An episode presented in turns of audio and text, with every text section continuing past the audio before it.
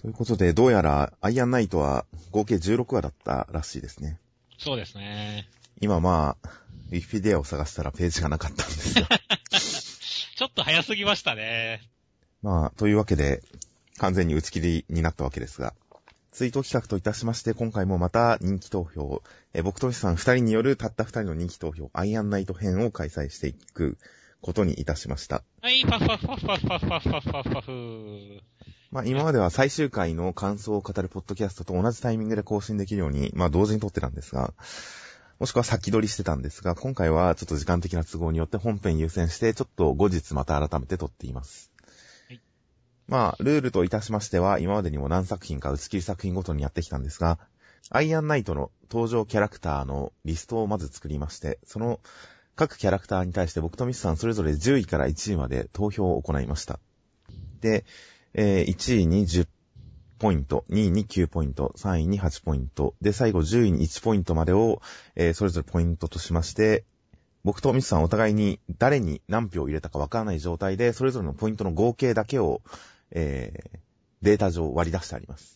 そうですね。なんで、ちょっと楽しみですね。毎回、この企画やるたびに。はい。現在、Excel のワークシートに順位のみが表示されていて、えー、その1位は誰なのか、ポイントが何ポイントなのかということは見えないようになっていますので、これから、えー、下の方から、それぞれ Excel の文字色を黒にしていく形で結果を確認しながら語っていきたいと、これまでのアイアンナイトの中身を振り返っていきたいと思います。では、えー、早速、今回は、まあ、いくつか項目があった上で、僕とミスさんの投票を合計した結果、13位対2人。うん、まあ、14人に票が集まりました。そうですね。結構あんまりばらけなかったですね。今までに比べて。これに関してもやっぱりちょっとアイアンナイトゆえにっていう感じはするんですけどね。うん。敵キャラやら脇役やらで愛嬌のあるキャラクターがそれほど実はいなかったんではないかという感じがするので。まあそうですね。ネイムドキャラも少ないですし、まあ敵も、まあなんかね、ほとんど一括りみたいな形になってましたからね。で、前回までは11位以下はまとめて発表しましたが、なんか別段語る量において11位以下も別にしっかり語ってきたので今でも。今回が普通に13位対最下位から順番にもう1ランクずつ見ていく形にしたいと思います。はい。ということでまずは13位と13位対の2人まとめて見ていきます。僕が発表して、ミスさんには、リスナーと一緒に驚いてもらいます。はい。まず13位、一人目。かずもちくん。お僕が1票による13位となっております。そして、もう一人の13位、13位タイが、ゴブリン、ミスさんの1票による13位タイとなっています。おー。そうなんだね。今回は、かずもちくんはね、まあ、順当に来ましたねという感じですね。順当、まあそうですね。でも、かずもつくん、まあ僕しか一票入れてないわけですが、かずもつくんもなんでしょうね。やっぱ愛嬌のない人ですからね。そうですね。いいことしかしないというか、うん、まあそうですね。キャラクターについて軽く説明をお互いに投票した人に関してはしていきましょう。はい。まあ、てっぺいくんの親友キャラで一度拒絶して受け入れて最後にはもう暴走したふりをするてっぺいくんのことも、ちゃんと分かってくれてるという理解者キャラでしたが、その最後の一応オチがあるおかげで僕は一票入れられた感じですね。はいはいはいはい。まあそれまではもう本当に、ある意味モブ代表じゃないけれども、リアクションの代表みたいな形でしたからね。まあ作劇上は全然実は違うんですけどね、立場は。うん、一応その親友キャラっていう意味において、ちゃんと周りが、モブが、てっぺいくんに対して、こう、反発を持ってる中でも、カズモスくんだけは、ちょっと心にしこりがとかそういった立場だったりもしたんですけど、その辺の掘り下げが実はあんまりなかった、なかったっちゃなかったのかもしれないですね。うんそうですね。僕は今回このアイアンナイトやるにあたって、第1話からちょっと見返してみたんですけど、あの、実はカズモチくん登場時にこんなキャラいたっけっていう印象だったんですよね。で、1話で改めて、あ、やっぱカズモチくんいたんだ懐かしくて 感慨深いところがあったんですよね。それくらい、ある意味では印象の薄いキャラでしたっていう、僕の中ではまあ、そうですね。学校でも普通の会話しかしなかったですからね。うん。なので、本当にちょっと礼儀正しいんですよね。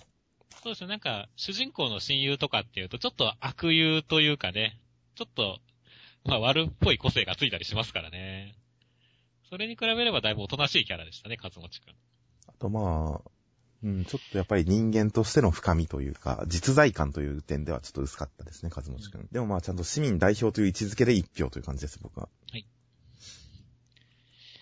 そしてまあもう一つは、まあもう一人はゴブリンさんですね。はい。まあ、だいぶ広く取りましたね。僕もちょっと入れようか迷いましたけど、ゴブリン。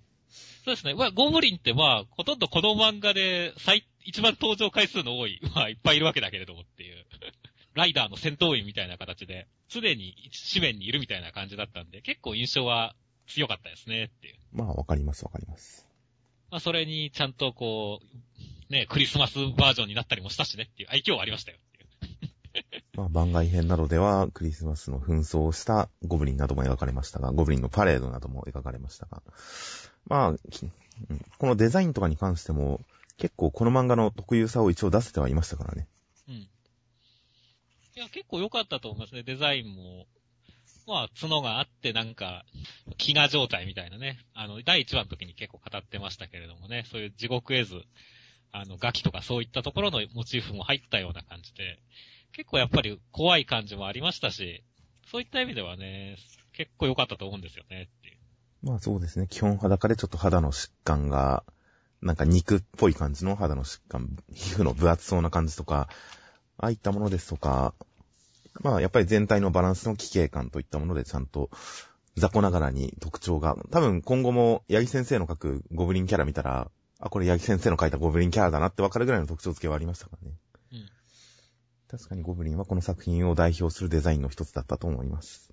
では続いて11位から下が、えー、お、これはですね、11位から下、11位と11位タイの2項目ありまして、こちらが、これはちょっと際どい接戦でしたね。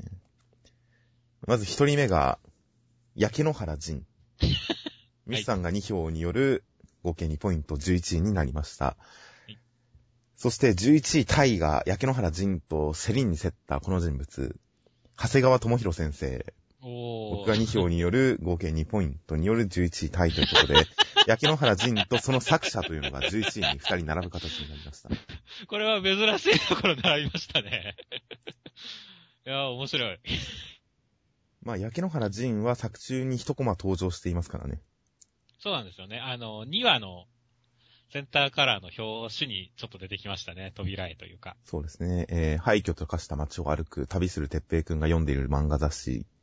まあ、ジョンジャンプでしたよね、普通に。ジャンプの表紙は焼け野原仁の表紙という形で、そこに一コマ焼け野原仁が登場していました。そして、長谷川先生は、八木先生と、え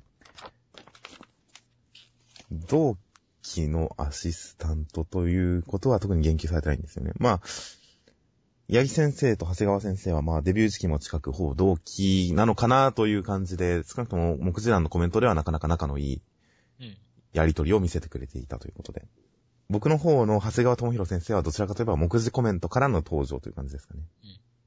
僕のこの方の焼け野原仁は、やっぱりああいう愛嬌というかね、あの、ちょっとしたサービス的なカットとかがあるとやっぱ嬉しいかなっていうので、結構やっぱアイアンナイトって全体的に暗い話だったんでね、ああいうところでちょっと遊びがあったりすると、やっぱ印象に残るし良かったなっていった意味での、まあそういうところの印象からの焼け野原仁という一票ですね。はいはい。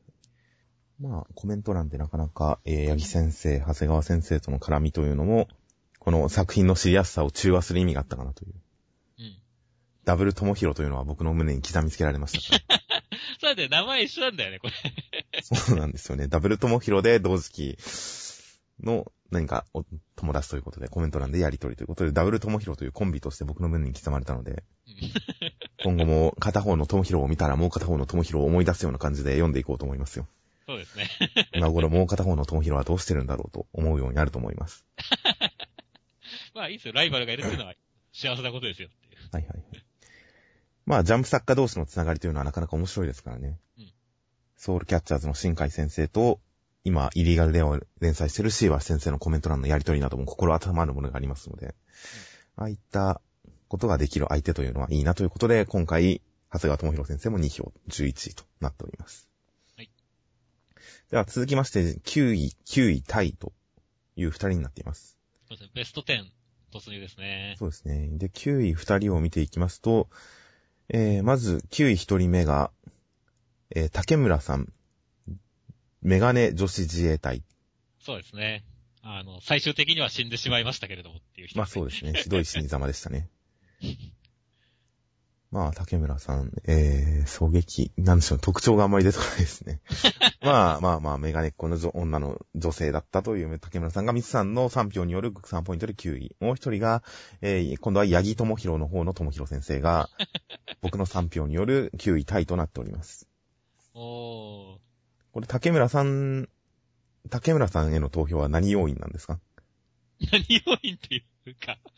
いや、やっぱりこう、まあ、正直ネームドキャラを追ってった時にこう、結構最初の方に浮かんできたキャラクターなんですよ。まあ、存在は覚えてますよ、確かに。あの、やっぱ死に様が良かったですよ、さっき、あの、ガルちゃんの言った通り。なんだかんだでアイアンナイトも、暗い話だ暗い話だって言ってるけど、直接的にエグいところってなんかあったかって言われると、いや、いっぱいありましたよ。まあいっぱいあったけど、でもその中で一番エグかったのはどこかって言われると、俺は結構あの、竹村さんの死に様っていうのは見せなかったけれどエグかったっていう印象が強いんですよね。まあ、そうですね。痛そうという菊田さんの感想も相まってなかなか、あれは生産、まあ、それこそ名前付きのキャラクターの死に様の中では一番嫌でしたね。っていうか名前付きのキャラで死んでるのって彼女は、あその隊員ぐらいでしたけど。だからそういった意味でのやっぱ印象にすごい残ったっていうので、まあ今回投票に入ったってことですね。なるほど。まあ、じゃあ生産枠なんですね。そうですね、生産枠です。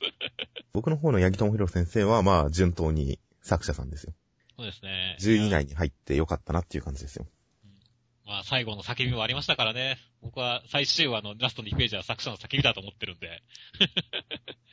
やっぱあそこのあたりでね、ある意味ではこう、綺麗に終わらせずにこう、まあ中途半端になってもいいから書きたいところを書くっていう姿勢は八木先生のすごい良かったところだと思いますしね。おー個人的には中途半端な印象って実は全然ないんですけどね。はいはいはいはい。それは1話とリンクしてるからですけど。うん1話とリンクしてるから、ちゃんと話として構造が完全にまこうまとまってるので、出来上がってるので、1話の段階で孤独感が描かれていた、まあ、何度でも戦う、いつまで戦うっていう叫ぶ鉄平君の周りで孤独感が描かれていたのに対して、今度は最終回では、一人で戦う、何度でも戦う、いつまでも戦うっていう同じことをやってる鉄平君でも、その周りにやっぱり仲間がいる描写があるっていう意味で、一周ループした上でちょっと先に進んでる描写があったりして、まあ、構造としては、シリーズとして、僕はまとまってる感じがするんで、そんな中途半端感はなかったんですけどね。はいはいはいはい。そうですね、もう僕の中ではやっぱりまあ、1年後って出てきたところで一回僕はアイアンナイト終わったと勘違いしたこともあるんですけど。まあ、来週エピローグかなとすら思いましたけどね、あれは。そうそう逆に言えばあそこで終わってるとすごい、ある意味では綺麗な終わり方だったと思うんですよね。ああ、なるほど。そこで終わりきらないっていうところで、まあ中途半端って言い方は変だったかもしれないけれども、あえて進めたっていうところにすごいある意味男気を感じたっていうことなんですね、僕は。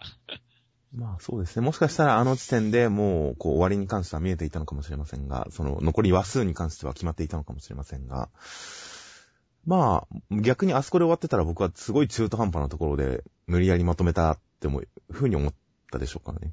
はいはいはいはい。そのテーマて、テーマ的な部分を描ききらない状態で、無理やり畳んだっていうふうに思ったでしょうから。まあ、この終わり方に関しては、まあ、僕は評価はしてますし、かなり、僕の中ではもうベターな方法を取ったかなっていう感じですけどね。はいはいはい。なんか、八木先生の話をやや離れてますが、僕は別な最終話のセリフで八木先生いいなというよりかは、まあ漫画家としての実力と作風自体も含めてですね、今の世の中でこれをやろうと思ってやらせてもらってるというところに関して、そして目次コメントでネガティブな発言を連発し出すというあたりに関して、それはもうま間違いなく愛嬌ですからね。そうだね。漫画の連載順位が振るわないときにコメントがどんどんネガティブになっていくっていうのは作者さん、漫画家の愛嬌の一つだと思ってますんで。はい。愛嬌のある目次コメントだったなというあたりも含めての3票第9位という形になってます。はい。じゃあ続きまして第8位を見ていきます。これ以上上ではちょっと対順位は実はありません。各順位1人ずつになっています。では、第8位が、僕が5票を投じましたはい。ミスさんは0票です。えー、前向きな市民。モブです。モブですね。モブですが、これはどの場面での前向きさかというと、沼沢さんの配下にいた市民ですね。特定の一人ですね。あの、てっぺいくんが沼沢さんを攻撃して撃退した後に、てっぺいくんとは一緒にいられないよっていう結論に至った市民の中、なかなかみんながこう、どうしようどうしよう、大丈夫かな大丈夫かなと言ってる中、ただ一人おっさんが言ったわけですよ。うん。まあ、なんとかなるんじゃないかな。みたいな。うん。なんとかなるだろうみたいなことを言ってるおっさんがいたんですよ。うんリアルタイムで読んでる時の衝撃ったらなかったですね。何言ってるんだこいつは。そうだよね。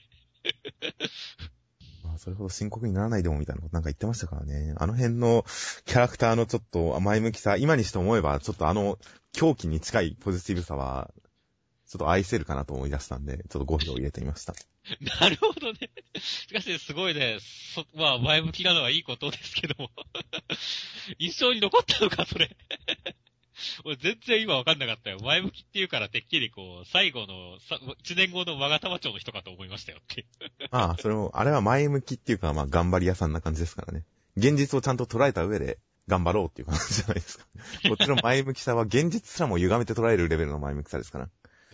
ということで、まあ、アイアンナイト、ここまでの語りでもたびたび言ってきましたが、皆さん、こう、結構礼儀正しくて貧困法制で真面目で突っ込みどころがないんですよね。うんその突っ込みどころのなさ、キャラクターとしてのちょっと愛嬌の薄さというところがあったりしたので、その辺の突っ込みどころを一一点になっていたのは彼かなというふうに思ったので、まあ、突っ込まれ代表ですね。うん。突っ込みどころのあるキャラ代表として彼に5票という形になっています。押村区は名前がなかったのが残念ですね。ああ、確かにそうですね。なんか名前欲しかったですね。名字で何々さんみたいな。山田さんとか小林さんとかそういう名前が欲しかったですね。そうですね。ということで、前向きな市民が僕の5票による第8位でした。い続きまして第7位。第7位はミスさんの発表による合計発表。沼沢さん。ということで、はい沼沢さんを紹介してください。はい。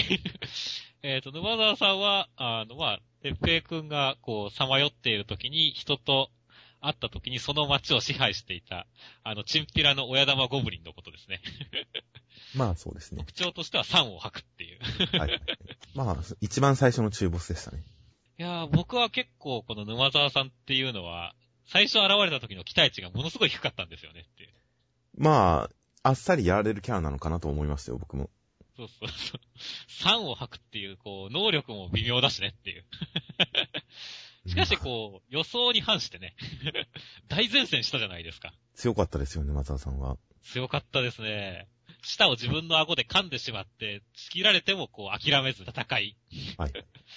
高所から攻撃の届かないところで狙うという、あの、頭の良さも見せ、最終的には酸を全体に吐いて市民を巻き込むっていう残虐さも見せっていう。いやー、予想外に活躍してくれた悪役として僕の中のすごい印象が良いゴブリンでしたねっていう。まあそうですね。ちゃんとこう、戦術的な動きを分かりやすく画面で構成して見せてくれるという、八木先生の実力を一番最初に見せてくれた戦いでしたからね、あれは。なかなかあそこの沼沢さんの戦いぶりはすごく印象的でした。ただまあ僕としては、それこそまさに愛嬌のない敵だったんで、はいはいはいはい。ちょっと票は入れなかったですね。では続きまして、第6位。えー、第6位は僕が4票、ミスさんが6票による合計10票。天地善次郎さん、ラスボスでした。ラスボスですね。まあ、いいキャラでしたよね。いや、強かったですね、本当に。変身後のデザインとかも良かったですね。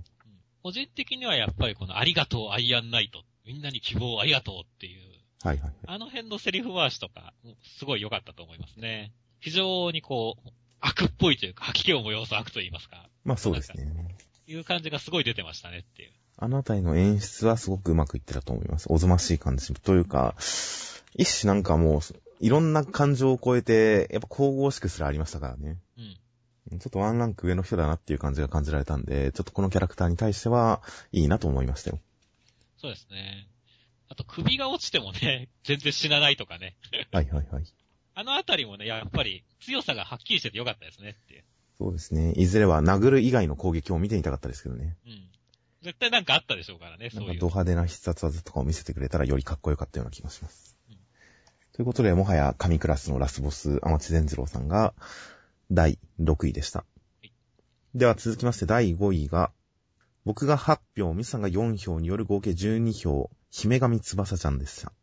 おヒロイン5位止まりですか。まあヒロイン5位ですね。まあ僕は8票入れましたけどね。そうですね、もう僕がちょっとやっぱり評価が低かったんですね。まあ、そうですね。主人公、てっぺいくんの幼馴染、年上の幼馴染であり、うん混乱のさなか、別れ別れ、別れ別れ、離れ離れになり、やがて、えー出会った時には、心神喪失状態と。うん。何の反応も示さなくなっていたという状態になっていて、でも最終回あたりのちょっとした触れ合いでは、てっぺいくんに対して、こう、照れたり、ポッとしたり、そして最終的には泣いてみたりといった反応を見せてくれるというキャラになっていました。まあ、僕としてはやっぱ再開後の、えー、つばすちゃんが良かったんで発表っていう感じですかね。はいはいはいはい。そうですね、やっぱり僕も最後の方良かったんですよね。僕の中では翼ちゃんって1話の印象がまあ、あんまりなくてね。やっぱ再開後に、ね、いいキャラになったんでっていうところでしたけど、やっぱり僕の中でアイアンナイトが、その、まあ、ある意味バトルものじゃないですけども、戦いがメインで見てるところがあったんで、そういった意味では、やっぱちょっと目立てなかったかなっていう印象はあったんですよね。そうですかね。僕は結構好き、結構後半もこの存在感は示せたかなという感じですけど。やっぱり、この薄着がいいですしね。薄着でちょっとその肉体の肉付きを強調するような格好で。そしてちょっともう鉄壁に囲われてる感じという。囲われてる。これはもう結構、なんでしょう、盗作的なものまで含んでちょっといいかなと思いましたよ。はいはいはい。やっぱりちょっと不幸オーラまとってる点も評価高いですしね。そうですね、不幸らはやっぱすごいありましたし、ただやっぱり作中で僕の中ではその不幸、なんでせ心身喪失しちゃったとかっていうところは結局語られなかったわけじゃないですか。はいはい。そこが語られたらまたもうちょっと跳ねたかなっていう部分がああ、確かにその可能性はありますね。まあ現状では想像の余地を残すという点で、まあこれはこれでありかなと思ってますけどね。うんね一体何があったんだろうっていうことを想像させるっていう意味で、まあそこまで評価は下がらないかなとうん。もちろんいい答えが用意されていたらそっちの方が良かったんですが。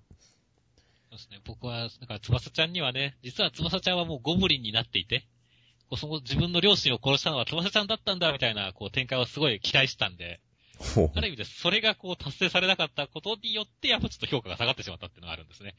まあ、てっぺいくんもゆきちゃんもゴブリンであることを考えるとやっぱり、いや、どちらかというとゴブリンを憎む方面に行きそうな気がしますけどね。より話を不幸な方向に持っていくためには。はいはいはい。まあ、今のは僕の完全な妄想ですけれどもっていう。僕の妄想ではやっぱり最終的にはてっぺいくんを憎むポジションに行くのかなと思ったりもしますけどね。はいはいはいはい。敵敵キャラになるわけですね。まあ、敵というかまあ、そんな強くなるとは思わないですけど。もう極端な話、ネトラレキャラにすらなる、なり得るんじゃないかとか思ったりして。はいはいてっぺいく。んの敵側に今度は囲われてしまうみたいなことすらあり得るんじゃないかと思ったりもしますが。まあ一応1話段階の明るい翼さんというのも、その、それこそ印象薄いって言ったらそれは僕も印象薄いですけど、でもまあ掲示板の前でてっぺいくんにちょっと軽くキスするところとかは良かった覚えがありますから。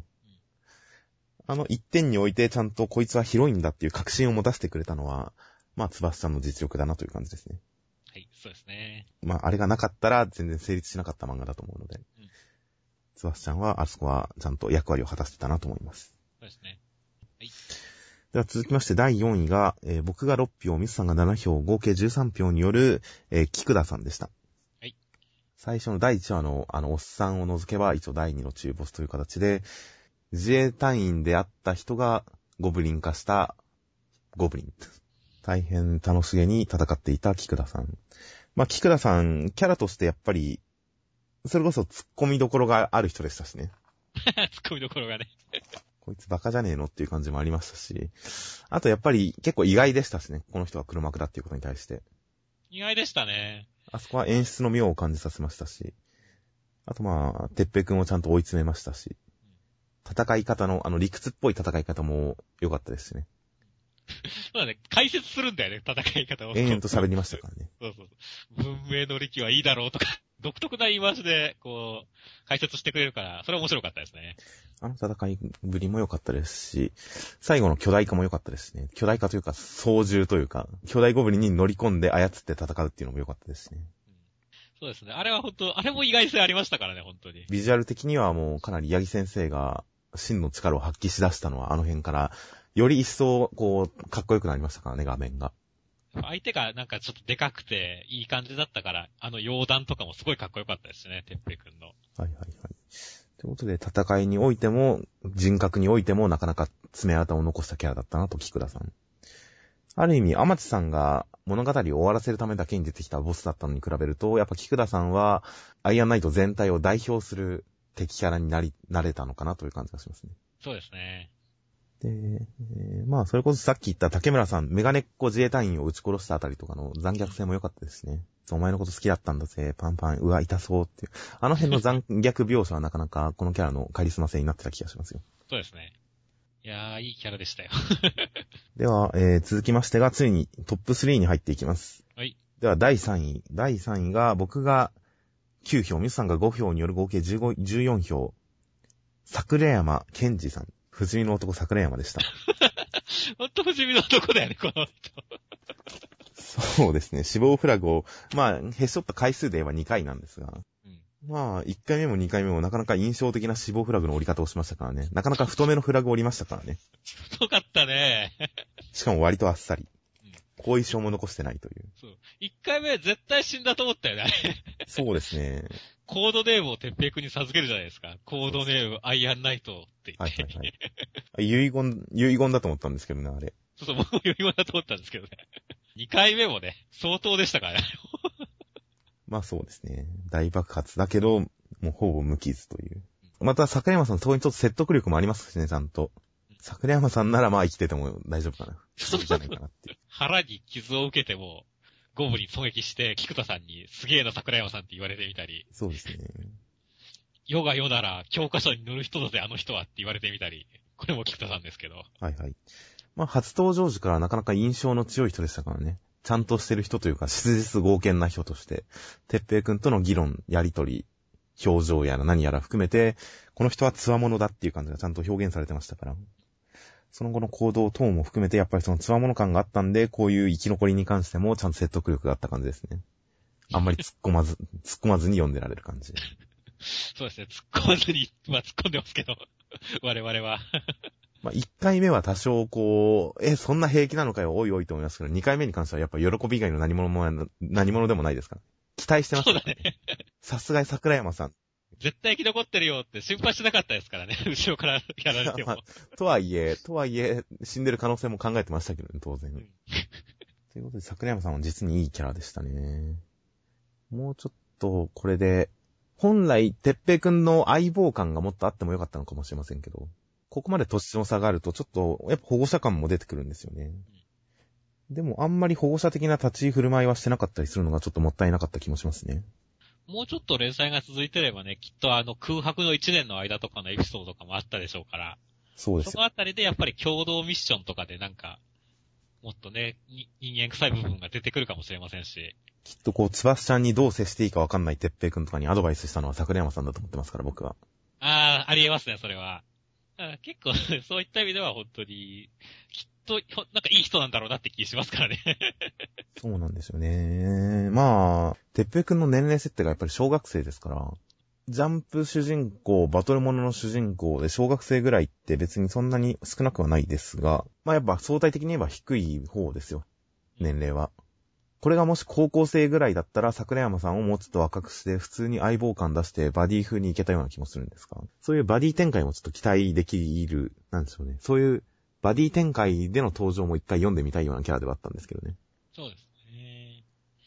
まあ、てっぺいくん父親が結局、まあ最後まで登場しなかったんで、声のみの出演だったんで、第1話以降。はいはい。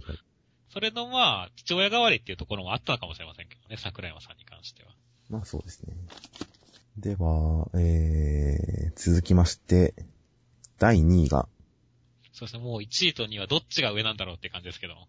いやまあ僕はほぼ予想はついてますけどね。第2位が、えー、僕が7票、ミスさんが10票による合計17票、牛詰てっぺいくんでした。主人公はですね。ついでに1位の方を見ていくと、当然ゆきちゃんです。当然なんですよ、そこは。僕が10票、ミスさんが9票による19票。うん。まあ、てっぺいくんにも2票という大差をつけての第1位でした。まあ、順当ですね。まあ、まずは、てっぺいくんからですかね。まあ、2位のてっぺいくん、まあ、お互いにちゃんと票、多めには入れましたが、僕は7票、ミス30票という形で。そうですね。やっぱり、なんだかんだで僕は、アイアンナイトは、てっぺいくんのやっぱ物語なんで、やっぱてっぺいくんに感情移入してやっぱ読んでましたからね。そういった意味では本当に、こう、まあ応援してた、ましたし、最後のその展開、ずっと諦めないっていうところもすごい良かったですからね。やっぱ主人公、好きな主人公でしたよ、本当に。まあそうですね。本当に結構英雄的な主人公で、実は、なんでしょう、それを一種特徴として書いてはいるんですけど、悩んだり迷ったりはしない主人公ですからね。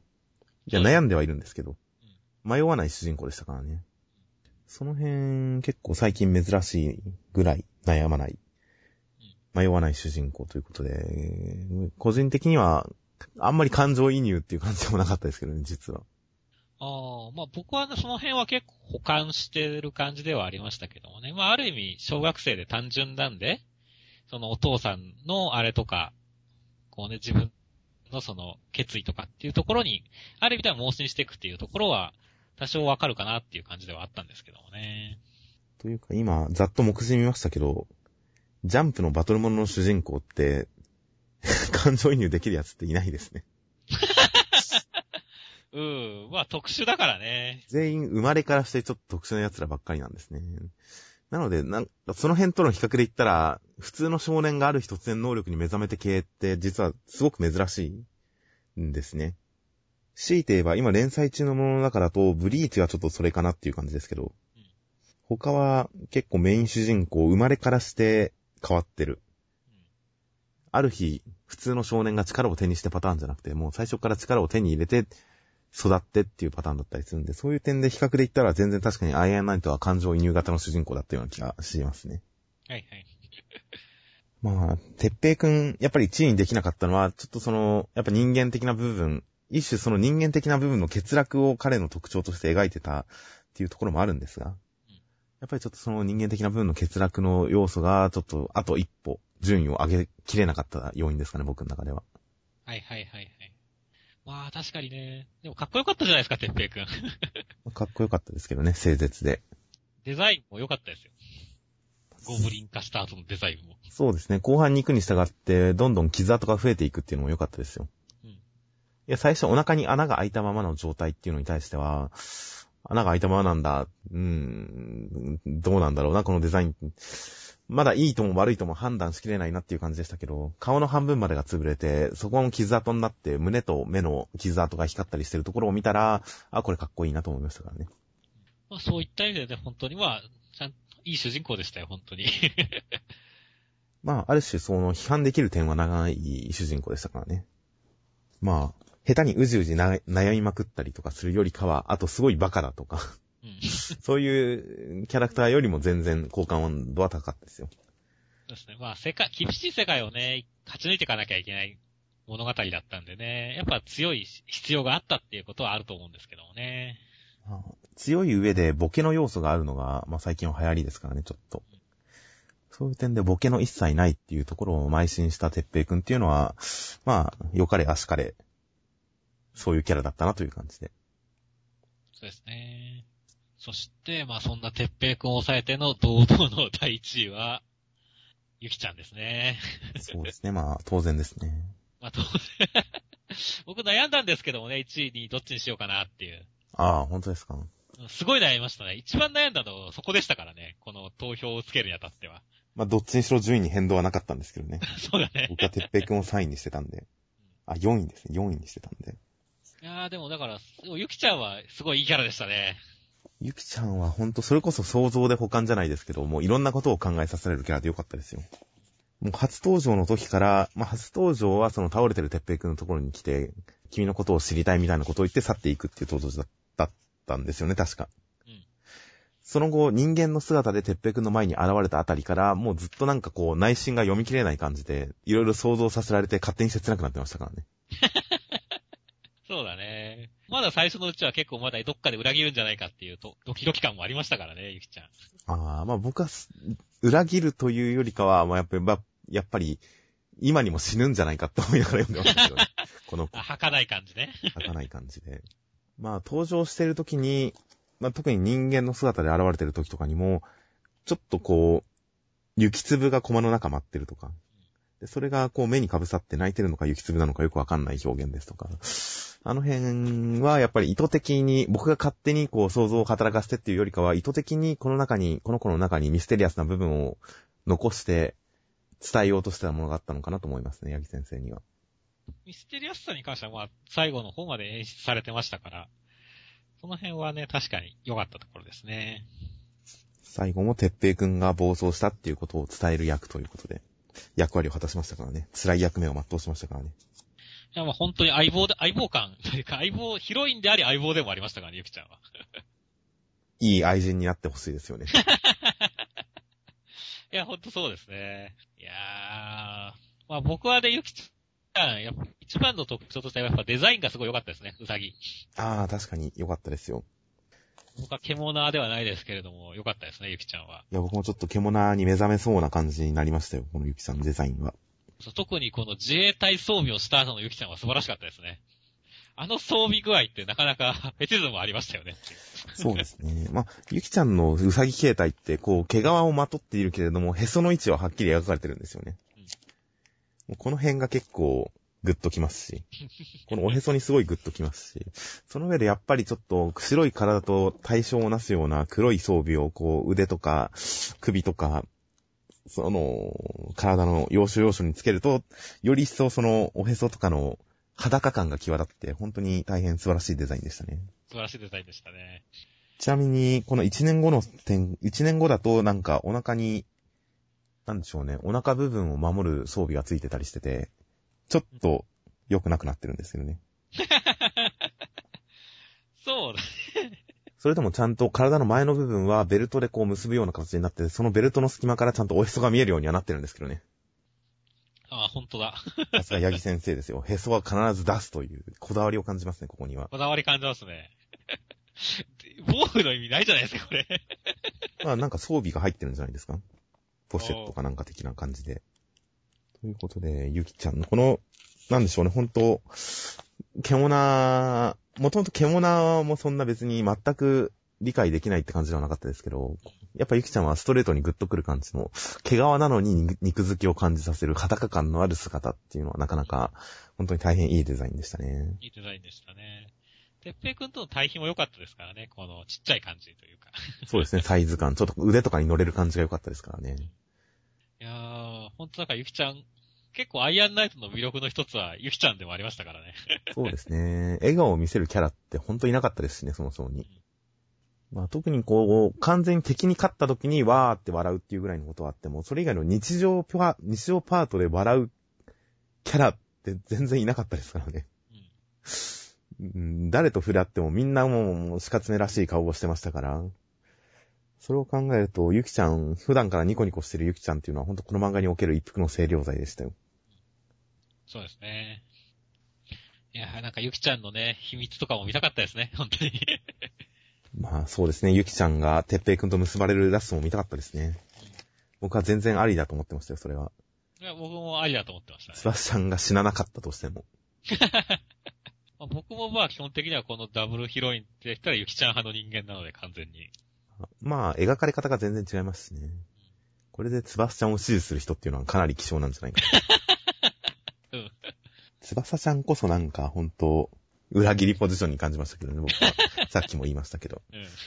ということで、まあ一応順位を見てきましたが、やっぱり、こう、すごく僕の中で語りづらいところがあるのは、やっぱりこの漫画、ボケがないんですよね。そうですね。それは第1話の段階でそう指摘してき指摘してましたけど、この漫画はこう、ボケる要素が全くないっていうのが本当に最近の漫画とは思えない要素は、一番の要素はそこだということで、なんか最初第1話読んだ段階で2話以降でどんどんどっかでボケの要素を追加していってくれるのかなと思い、ゆきちゃんの登場の時点で、あ、この子がちょっとコメディ要素、日常の緩い要素、笑い要素、キャッチーな要素を連れてきてくれるのかなと思いましたけど、決してそうもならず、最後の最後までボケの要素がなかったんで、なかなかなので、キャラクター単体の愛嬌っていう意味で評価していこうとすると、なかなか難しい漫画だったなという感じになるんですよね。そうですね。うん。キャラクターは確かにそういう印象でしたね。やっぱ一番雰囲気っていうところがやっぱ一番印象に残る漫画でもありましたからね。暗い感じっていうのは。まあ、ストーリー構成ですとか、バトル描写ですとか、本当に硬派な部分に関してはすごくよくできたと思うんで、作品全体としての評価は別に全然高いんですが、キャラクターをこう人気投票という形で一人一人選んでいこうとすると、やっぱり、キャラクター選びづらかったりもしたんですけどね。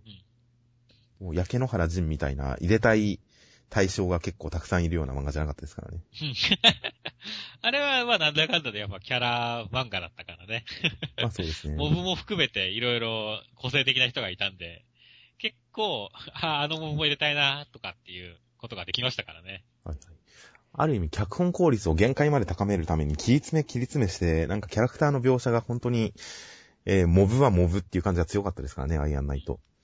そうですね。前向きな市民さんにも名前はなかったですからね。まあ、あれに関しても特定できないですしね、あのモブに関しても。あとはまあ、ゴブリンさんもね、結局特定するようなゴブリン、愛嬌のあるゴブリンさんとかいませんでしたからね。みんな同じ感じでしたからね。まあ、敵のボスが、なんとか、まあ、ザコはザコっていうことでそこは仕方ない気もしますけど。まあ、毎回一応ボスがいてくれたんで、その点はいいかなとは思うんですけどね。まあ、ザコに関しても、パートごとにもっと個性をつけてもよかったかもしれないですけどね。まあ、なので、ある意味において本当に脚本に全能力を注ぐというか、尺をある意味限界まで切り詰めてる感じというのが、まあ魅力でもあり、かつ票が取れなかったのはこの辺なのかなと思ったりもしたり。なので、八木先生、次回作に期待するものとしては、キャラクターの日常も描いてほしいですね。そうですね。まあ、今度やるときはこういうすごい、なんか厳しい世界観にはしないと思うんで、大丈夫だとは思うんですけどもね。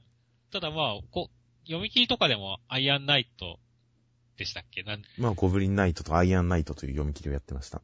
もうあんま確かに日常描写ってほとんどなかったですからね。まあ、短編は日常描写必要最低限でいいと思うんですよね。本当に。あれはあれでよくできてたと思うんで。それが短編から連載シリーズになったら、より一層日常描写がなくなるという、逆にそこは増やしてよかったんじゃないかという感じなんですけど。その辺、まあ、やっぱ、愛せるキャラがもっといたらよかったかなという感じですかね。そうですね。ということで、まあ、全然ほんと、八木先生の漫画、まだまだ読みたいので、うん、早めの期間に期待してるんですけどね。そうですね。いや、本当に、また立ち上がってきてほしいですよ、本当に。何度でも何度でも。できたら週刊少年ジャンプで読みたいので、もう一度チャンスを掴んでほしいですね。はい。まあ今回、アイアンナイトの単行本が4月4日から、えー、順次刊行。4月4日に1巻、2巻が6月で、3巻が8月発売ということで、16話で3巻ですから、まあ、かなりページは余るんですよね。余りますね。なので、書き下ろし盛りだくさんで8月発売予定ということで。この書き下ろし部分で日常パートとかが保管されたら僕は言うことないですけどね。願ったり叶ったりですけどね。そうですね。願ったり叶ったりですね。いや、本当に、だからアイアンナイト、これだけだと、ね、やっぱりちょっとまだ消化不足なところが多いんで、大量の書き下ろしで、足りなかった部分を満足させてほしいですね。まあ、一気に3年後とかになるかもしれません。あ、可能性はありますね。個人的には本当内容的には全然これで終わりで綺麗に終わったなっていう印象ですから、続きよりも途中の部分を深めてくれたらいいなって思ってますけどね。あ一年の間のエピソードとかってことですね。まあそうですね。桜山さんやらつわすちゃんやらに関するもっと深みのある生活エピソードを見せてくれたら、より面白いなと思ったりもするんですけど。まあ、なかなか、なかなか、うまく語りきれませんでしたが。そうですね。うん、まあ意外とアイアンナイトは、僕とミスさんの間でも評価高かったですけど、それでもやっぱり読み方には実は大きな差がありましたからね。そうですね。今話しててもやっぱり結構差ありましたね。ということで、アイアンナイト、意外とやっぱり難しい作品だったのかもしれません。うん、読者にかなり委ねられてる感じになっちゃったのかもしれないですね。そうですね。さっき言った通り、脚本を限界までね、省略というか、てる感じだったんで、その分やっぱ読者の、まあ、解釈というかが大きい作品ではあったと思いますね。なんでしょうね。読者の投票さえ取れれば全然いい漫画だと思ったんです。まあ順番が逆ですけど。いい漫画だから票が取れるんじゃなくて。あと票さえ取れればあとは票さえ取れれば文句なかったんですけど、この漫画は。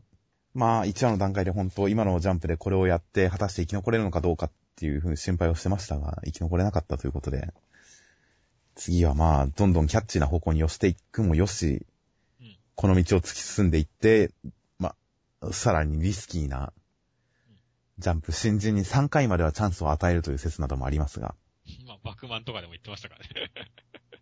そのチャンスを使って、この同じ路線でリスキーに行くのもいいですし、キャッチーな方向に寄せていくのもいいですし、どういった方向に来るのか次の八木先生の次回作に大変期待です。期待しています。次回作を楽しみにしています。はい。ということで、アイアンナイトでした。八木先生お疲れ様でした。